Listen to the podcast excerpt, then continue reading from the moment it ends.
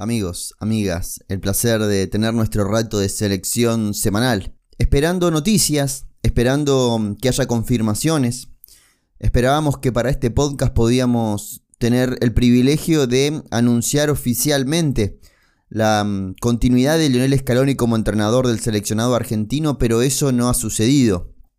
Lo que tenemos es información de que todo el cuerpo técnico de la selección argentina ya no lo oculta de que van a seguir al frente, que quedan algunos detalles por resolver, que son mínimos, muy mínimos, y que Chiqui Tapia eh, no pondrá eh, ningún obstáculo, y cuando Leonel Scaloni llegue en un par de semanas aproximadamente, rubriquen la continuidad del cuerpo técnico de la selección argentina.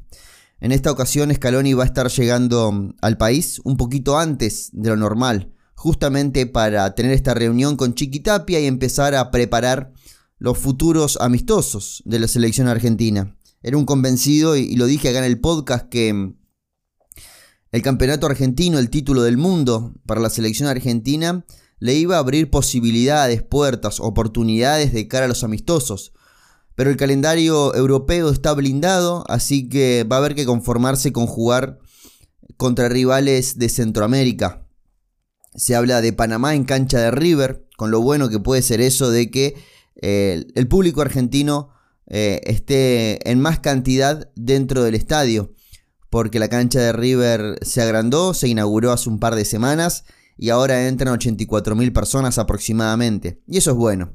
Obviamente que no importa el color del equipo, en este caso lo que queremos es que más gente pueda ver la selección argentina. Y está la posibilidad de llevar el segundo partido al interior del país. Así que vamos a ver cómo se sigue resolviendo esto. Lo que tenemos es Panamá y lo que tenemos es cancha de River. No tenemos ninguna otra eh, confirmación al respecto. Al punto que tampoco está oficializada la continuidad de Leonel Scaloni, algo que tendría que ser más sencillo. No sabemos cuál es el detalle claro lo que teníamos era que Scaloni quería em, aumentar el sueldo de sus compañeros. Y cuando hablo de sus compañeros no hablo de Ayala, de Samuel, de Aymar, de Placente, sino que hablo de cuerpo médico, kinesiólogos, utileros, que también tengan una mejora ellos de cara, ellos de cara al futuro. Así que bueno, eh, estábamos viendo en el directo de ayer, del jueves por la noche, el calendario europeo y lo difícil que va a ser meterse dentro de eso porque el calendario europeo ya comienza con eliminatorias rumbo a la Euro, a la Euro 2024. Así que no hay margen para meterse dentro de, ese calendario. Quedamos a la espera de que mm, se pueda meter la selección argentina en aquellos grupos eh, que tienen cinco equipos, que son varios. Eh, el grupo A tiene España, Escocia, Noruega, Georgia y Chipre, y uno de ellos quedará libre eh, por, por, fecha FIFA, solamente jugará un partido. y hay varios grupos, el grupo B también está igual, con Países Bajos, Francia, Irlanda, Grecia y Gibraltar. El grupo C tiene a Italia, Inglaterra, Ucrania, Macedonia y Malta. Son grupos de 5, al igual que Croacia, Gales, Armenia, Turquía, que es el grupo D. El grupo E de Polonia, Chequia, eh, República Checa sería para nosotros, Albania, eh, Isla Feroe y Moldavia. El grupo F, eh, prácticamente todos los grupos tienen 5, salvo el grupo H y el grupo J. Para completar los grupos, el grupo F, Bélgica, Austria, Suecia, Azerbaiyán y Estonia, el grupo G con Hungría, Serbia, Montenegro, Bulgaria y Lituania. El grupo H que tiene seis equipos, acá pueden jugar tres partidos, eh, cada uno por ventana FIFA, que es Dinamarca, Finlandia, Eslovenia, Kazajistán, Irlanda del Norte y San Marino, pero sabemos que son dos partidos los que se juegan en cada ventana, lo que ninguno va, que, va a tener fecha libre de ese grupo H.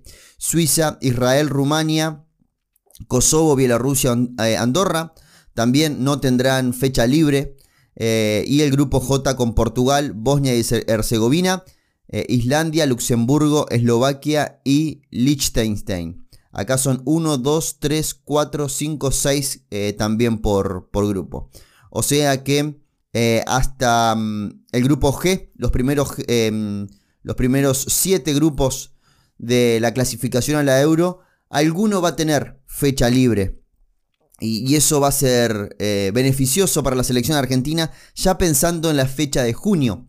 La idea de, AFA es en junio tener dos amistosos en Europa y eh, se podría eh, usar aquel equipo que quede libre de, de alguno de estos grupos que acabo de nombrar. Pero está difícil, va a haber que esperar a meterse en la Nation League y empezar a, jugar esa Nation League. Em, y, que se oficialice realmente, porque hoy oficializar no significa que lo diga Infantino en conferencia de prensa. Hoy tenemos que esperar un comunicado oficial por parte de la FIFA. Porque el mismo Infantino fue el que dijo van a ser grupos de tres en el Mundial 2026.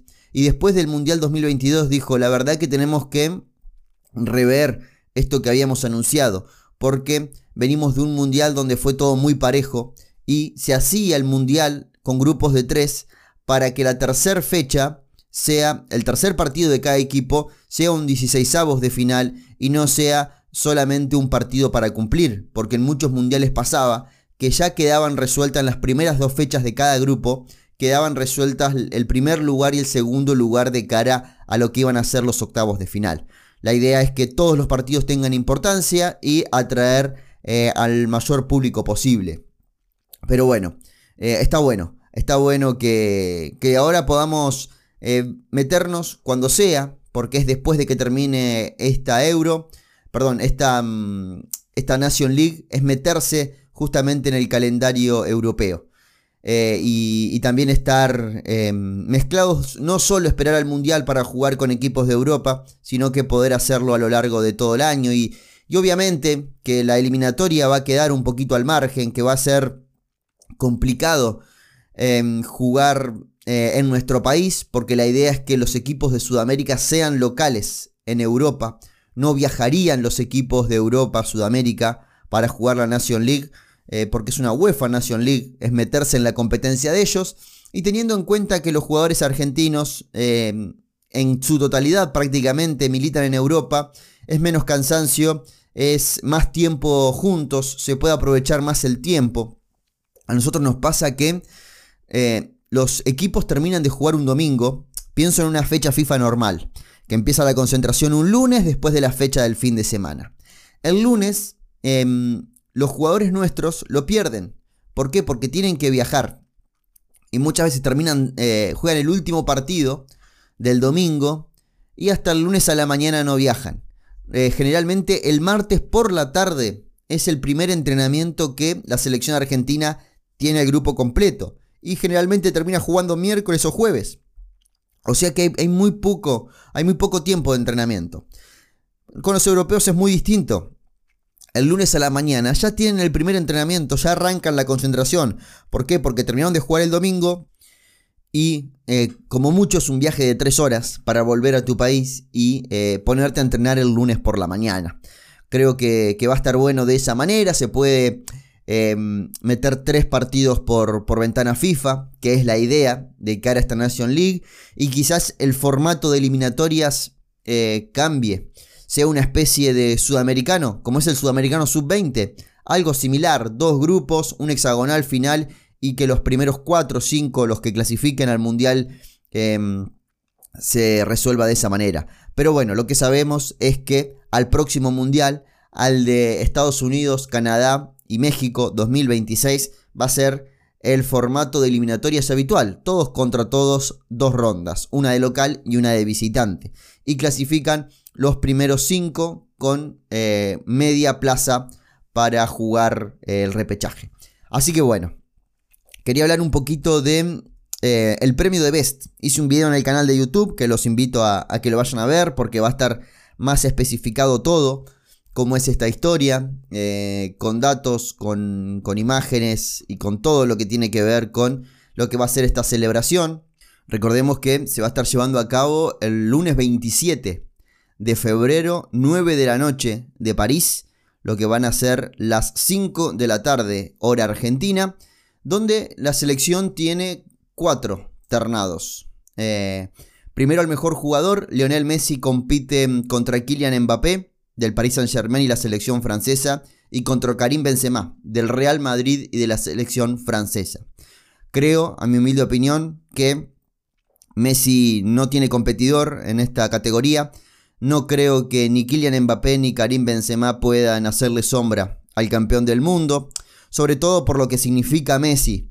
Eh, si bien el premio de Best 2022 eh, abarca desde el 8 de agosto del año 2021 hasta el 18 de diciembre del año 2022, eh, lo de Messi va a trascender, obviamente, esa barrera, por lógica, porque se esperó mucho, porque lo peleó mucho ser campeón del mundo, por el momento que le llega, porque muchos imaginaban que Qatar 2022 era el retiro de Messi y vemos que mm, está en su esplendor, que es el mejor jugador del mundo y porque sigue teniendo actuaciones de crack.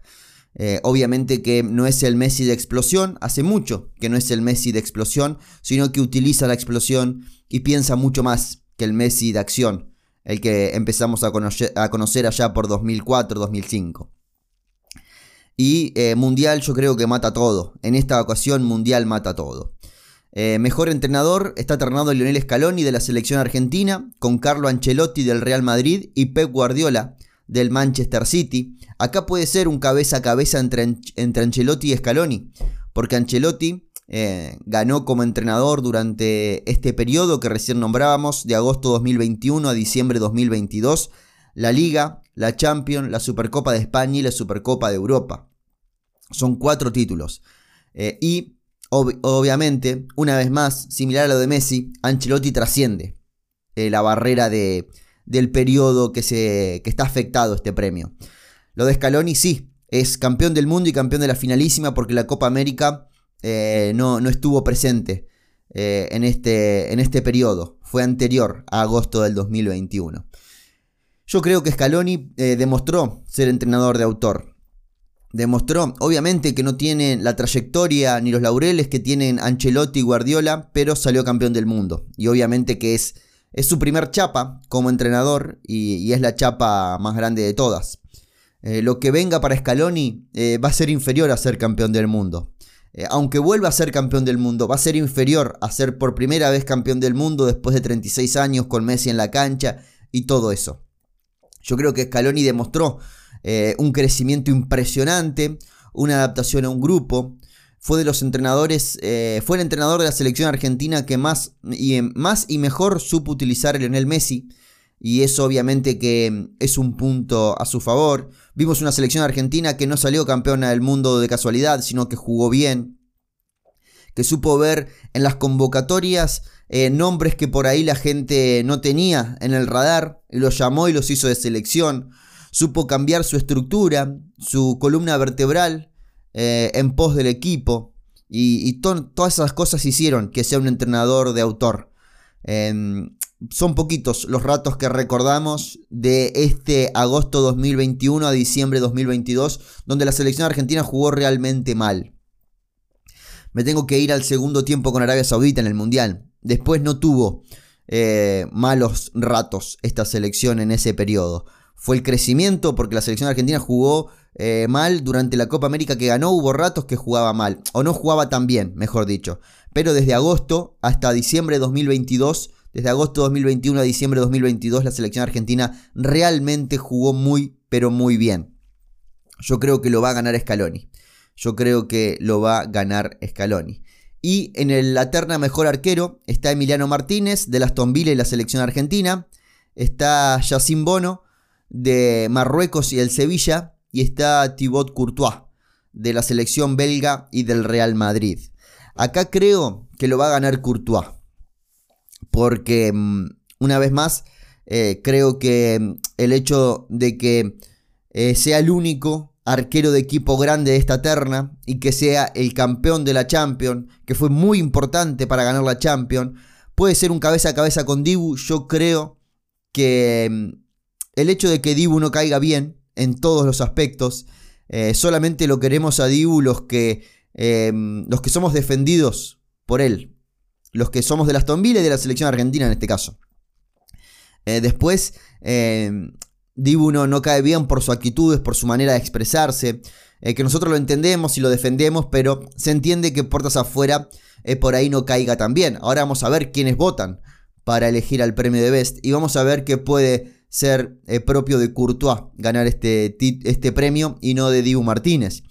Eh, muchos decían, después de lo que hizo Courtois frente al Liverpool, que tuvo un error gravísimo, concediéndole el segundo gol, el gol a Salah, eh, es muy difícil que gane este premio, pero esto ya se votó, se votó hace tiempo ya, y vamos a ver quiénes votan. Y lo que pasó en Champions, lo que está pasando en Champions, no, no refiere a este premio. Será para el próximo lo que está pasando en esta Champions.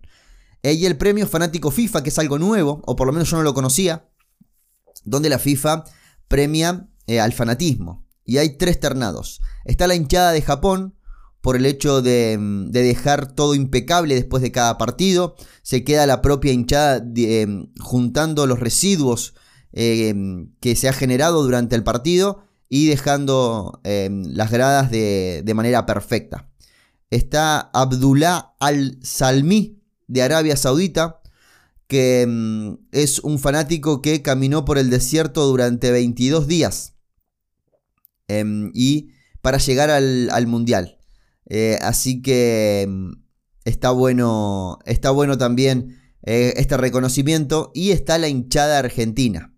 La hinchada argentina es la única que está ternada por ser hinchada. ¿Se entiende lo que digo? Por haberse, por haber trasladado, a ver, la justificación, a ver, la tengo por acá la justificación.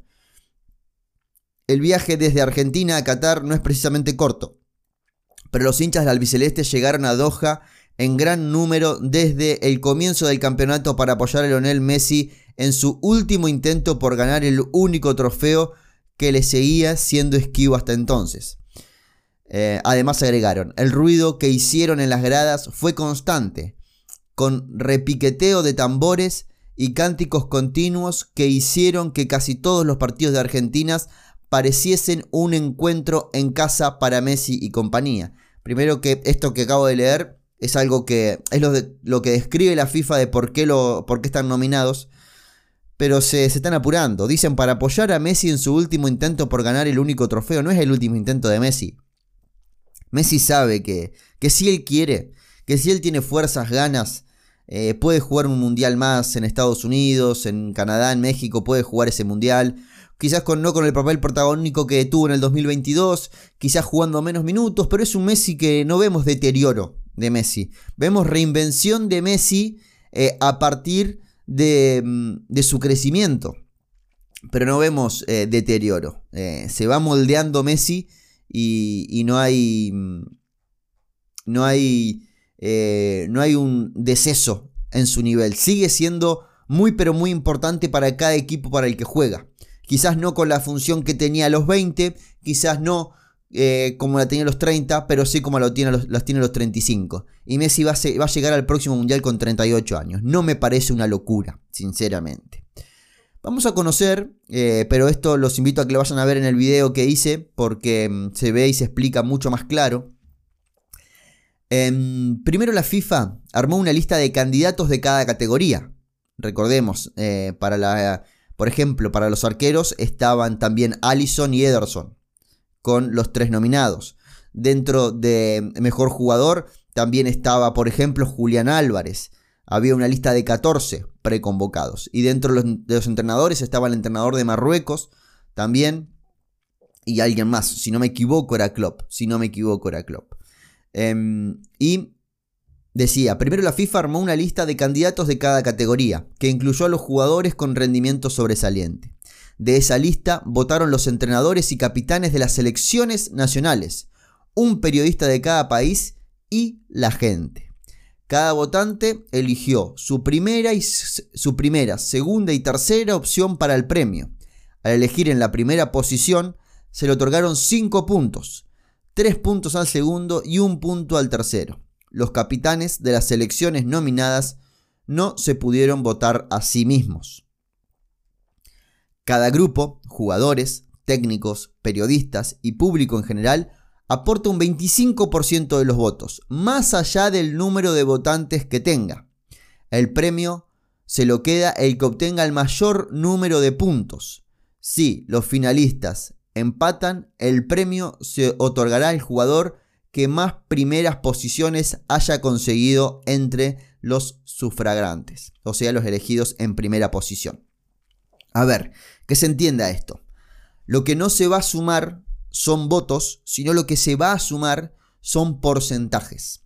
Por eso se habla de que cada grupo tiene un 25%. Eh, ¿Por qué? Porque puede haber, por ejemplo, Argentina, al tener tantos, eh, tantos nominados dentro del The Best, va a ser mayor cantidad de público que se meta. Y obviamente no hay tantos capitanes, ni tantos técnicos, ni tantos periodistas, porque es uno por país, que supere el número de público en general. Por eso lo que se suma son porcentajes. Eh, el público puede afectar a ese 25%. Imaginemos que Messi, dentro del público en general, suma el 70% eh, de los votos, 20 para Mbappé, 10 para Benzema. Lo que no, van, eh, no va a la sumatoria es la cantidad de votos, sino el porcentaje. Ese 70% se va a sumar a lo que pase con los técnicos, al porcentaje que obtenga de los técnicos, el porcentaje que obtenga de los periodistas y el, porcentaje que obtenga de los capitanes. Pero no es un número de votos, no es que eh, los 5 puntos de los hinchas eh, significan los mismos 5 puntos que de los técnicos, periodistas y jugadores. Solamente afecta a ese 25%. Así que bueno amigos, estos mm, son los premios de Best, o sea, el próximo lunes 9 de la noche. Los invito a ver em, el video que hice en el canal de YouTube al respecto.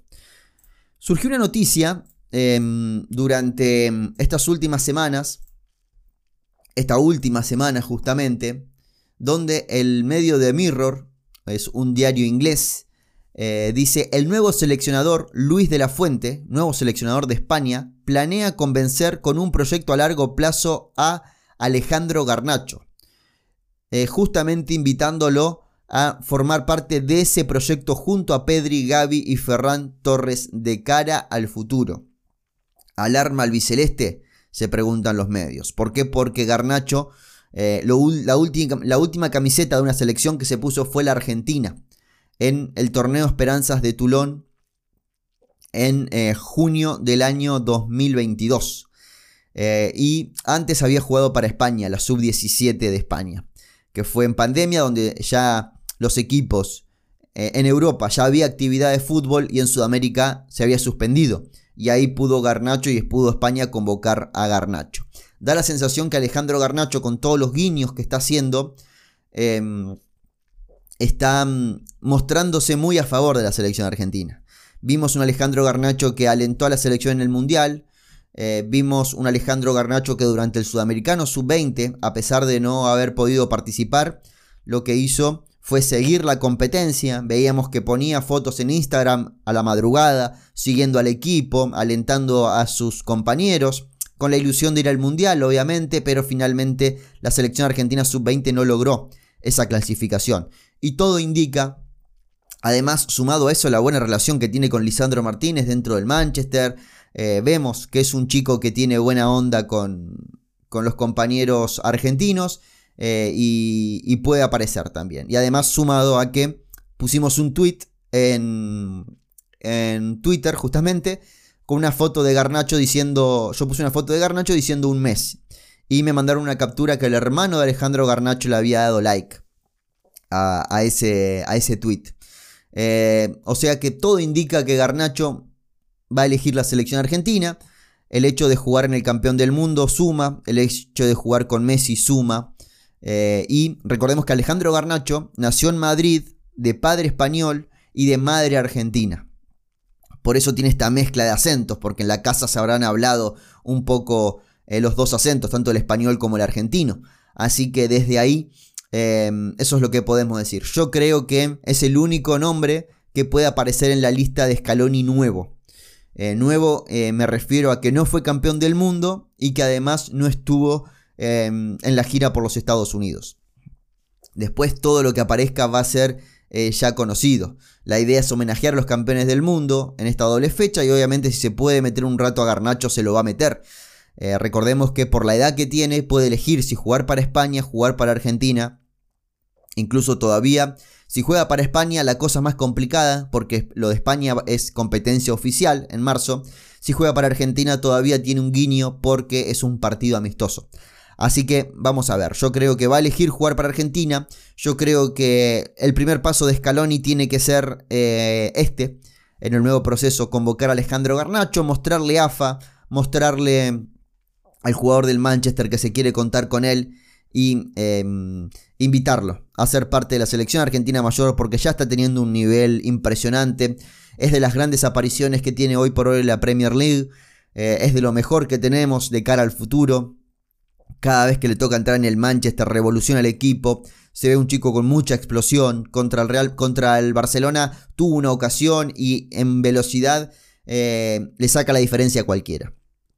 Así que mm, eh, realmente tremendo. Y lo que es tremendo también es que hay un jugador argentino que muchos en el 2019 dijimos, bueno, eh, ya es momento de que dé un paso al costado, porque había jugado realmente mal ese primer partido de Copa América. Y el entrenador de la selección argentina también había hecho un lado en las convocatorias siguientes. Hablamos de septiembre, octubre y noviembre de aquel año 2019. Después de la pandemia eh, redondeó una Champions League impresionante en la pandemia, en esa Champions que se terminó jugando toda en Portugal sin público y no fue convocado para el comienzo de las eliminatorias en octubre, eh, pero sí apareció en noviembre. Y desde ahí Ángel Di María empezó a ser eh, el Ángel Di María que él hubiese soñado, el que no solamente tiene un gran rendimiento, un gran aporte para el equipo, sino que además se le dan los resultados. ¿Qué es lo que pasó con Ángel Di María? En, Champions, en Europa League perdón, contra el Nantes, le dio la clasificación a su equipo el pasado jueves con un hat-trick. Y además hizo uno de los goles más lindos que va a tener el año 2023, sin lugar a dudas. Porque fue un golazo al ángulo, con una comba impresionante. El tercer hat-trick de Ángel Di María en su carrera. El primero lo había hecho en Benfica en febrero del 2010 el segundo fue en febrero de 2018 y el tercero fue en febrero de 2023. Una carrera impresionante de Ángel Di María en Europa. Y él se lo propuso y él habló justamente de este tema, de que mm, va a intentar, eh, quiere jugar como campeón del mundo. Recordemos que Ángel Di María en el pasado había dicho que bueno, que el Mundial de Qatar era el cierre de su carrera en la selección argentina, que quería darle paso a otros chicos. Lo que no imaginó Ángel Di María era que iba a ser campeón del mundo en Qatar 2022. ¿Y qué es lo que pasa? Que peleó tanto para estar donde está, que ahora lo que quiere es justamente jugar como campeón del mundo, disfrutar de ser campeón del mundo dentro de una cancha. Y bien merecido que lo tiene. Y se propuso, si está bien, dice, voy a intentar llegar a la Copa América del 2024. Si veo que no estoy bien, que estoy estorbando y que solamente me dejan por ser campeón del mundo dentro del equipo, voy a ser yo el que dé un paso al costado. Y me parece algo lógico. Primero, me parece lógico que eh, lo siga intentando porque sigue siendo el mejor en su puesto y que eh, tenga la, la, madurez y la lucidez de si nota que su físico ya no le da, porque tiene 35 años, dar un paso al costado y dejar a los Nico González, a los Garnacho, a los Angelito Correa, a los Matías Soulé, a los Bonanote, a los que aparezcan. Eh, en, ese, en, ese, sector, en ese puesto y en esa posibilidad de jugar en la selección argentina. Así que creo que, es una gran noticia que elija eso. Después, em, llegar al mm, el Mundial 2026 lo veo lejano. Lo veo lejano porque hago la comparación con Messi. Si bien mm, si hay que armar el podio hoy por hoy de la selección argentina después de Messi y Maradona, pelea Ángel Di María ese lugar, sin lugar a dudas. Pelea ese lugar. Hay otros nombres, obviamente, el Pato Filiol, Kempes, eh, Ruggeri, Valdano, Pasarela. Eh, pero Di María está en esa conversación. No digo que, sea el tercer mejor jugador de la historia de la selección argentina, pero que puede estar en esa conversación. Y ya es muchísimo. En una selección que salió campeona tres veces del mundo, es muchísimo estar justamente y que además en esas selecciones hay dos de los dos mejores jugadores de la historia, es muchísimo. Pero viendo a 2026, yo creo que Ángel Di María eh, que utiliza mucho su físico, mucho su velocidad, si su objetivo fuese el Mundial 2026, Di María debería eh, cambiar un poco su manera de jugar. Porque hoy vemos que em, usa mucho la velocidad, el tiro en velocidad, la potencia física. Eh, y de ahí saca ventaja. El mejor Di María es veloz. El, Di María que, que triunfó es el Di María rápido. Y sí, Di María hace más hincapié todavía en la gran definición que tiene y se vuelve más un estratega, ahí sí podemos ver un Di María 2026. si sigue siendo su principal arma la velocidad, obviamente que lo van a superar. Lo van a superar chicos que sean más jóvenes y sean más rápidos que él, porque eso es cuantitativo. Después hay que ver si Di María puede hacer esto que está haciendo un poquito en la Juventus, que no es solamente correr a todas, sino correr algunas y después ser útil en otras funciones y en otros lugares del campo de juego. Por eso creo que es lógico ponerse como objetivo el 2024. Veo muy lejano el 2026, no lo veo imposible después de lo que vimos en Qatar 2022 y lo que estamos viendo en la Juventus hoy por hoy. Después em, quería cerrar justamente hablando de eh, un video que mm, salió eh, el día viernes. Eh, cuando estoy grabando esto está saliendo el video, de hecho. Que hablo de Julián Álvarez y de Lautaro Martínez. ¿De quién es el 9 de la selección argentina hoy por hoy? Lionel Scaloni, en una entrevista en Italia, donde se entrega el premio al mejor entrenador de la Serie A italiana, le preguntaron por Lautaro y dijo, es mi delantero favorito, amamos a Lautaro, llegó con algún problemita al Mundial eh, y por eso tuvo que entrar otro compañero, pero eh, siempre en mis elecciones, en las estadísticas eh, se muestra que siempre elegí a Lautaro. Y yo pienso, de cara a lo que viene, por eso los invito a ver el video que se va a estar subiendo a las 11 de la mañana hora argentina del día viernes, así que seguramente como están escuchando esto, ya el video está subido. Los invito a ver el post mundial, tanto de Lautaro como de, mm, como de Julián Álvarez. Em, ¿A quién elegirá? Elegirá Scaloni de cara al futuro. Al Lautaro que le dio tanto durante todo su proceso, pero que en el Mundial una lesión eh, hizo que baje el nivel. O al Julián, que fue una aparición buscada por Scaloni, porque cuando llegó a la selección argentina no era titular en River. Y que terminó redondeando un Mundial impresionante jugando em, de titular desde el tercer partido de la fase de grupos en adelante, octavos, cuartos, semi y final. ¿Quién será el 9 de lo que viene en la selección argentina? De eso hablamos en el video de YouTube. Así que los invito a buscarme en YouTube como Bruno González, ahí me van a, encontrar. También eh, abrimos una página de Facebook porque sé que hay mucha gente, sobre todo de los Estados Unidos, que utiliza más Facebook para informarse que, otras redes, así que también todo el contenido que está en Instagram estará en Facebook también. Eh, me encuentran como Selección Argentina por Bruno González, como se llama este podcast. Y solamente queda agradecerles a ustedes por el aguante que están haciendo. Estoy muy contento con, el post mundial. Sinceramente, en materia de, mm, de estadísticas no hemos crecido mucho, pero sí hemos ganado en fidelidad. En gente que sigue ahí firme. Y me gusta hablar de esto ahora, sobre el final del podcast, porque escuchaste más de media hora hablar de selección argentina cuando falta un mes para que juegue la selección argentina. Lo que va a jugar son amistosos. Eh, por eso, em, agradecerte a vos por estar de ese lado. Porque ganamos en fidelidad, porque la gente se queda escuchando el podcast hasta el final, eh, se queda viendo los videos hasta el final. La gente está haciendo un aporte buenísimo económicamente en muchas oportunidades y también de divulgación con un retweet, compartiendo sus historias de Instagram desde la aplicación de Spotify que están escuchando este podcast, em, poniendo eh, algún estado, alguna historia, perdón, em, compartiendo en redes sociales que eh, consumen este contenido, eh, me ayudan muchísimo a crecer. Y obviamente aquel que además tiene el lujo y puede hacer esta ayuda económica, mucho más todavía, dejo todos los links en la descripción como siempre. Eh, y muchas gracias por estar de ese lado, por hacer que esto crezca y por continuar a pesar de que eh, la fiebre mundial quizás ya pasó, la fiebre más alta ya pasó. Eh, vos y yo sabemos que esto no fue un amor de verano. No somos hincha de la selección cuando juega, somos hincha de la selección siempre. Y eso es lo que nos hace diferentes. Estamos siempre, cumplimos, mira, Em, a principios de febrero cumplimos dos años de podcast. Y la semana que viene o la otra vamos a estar cumpliendo tres años de canal de YouTube.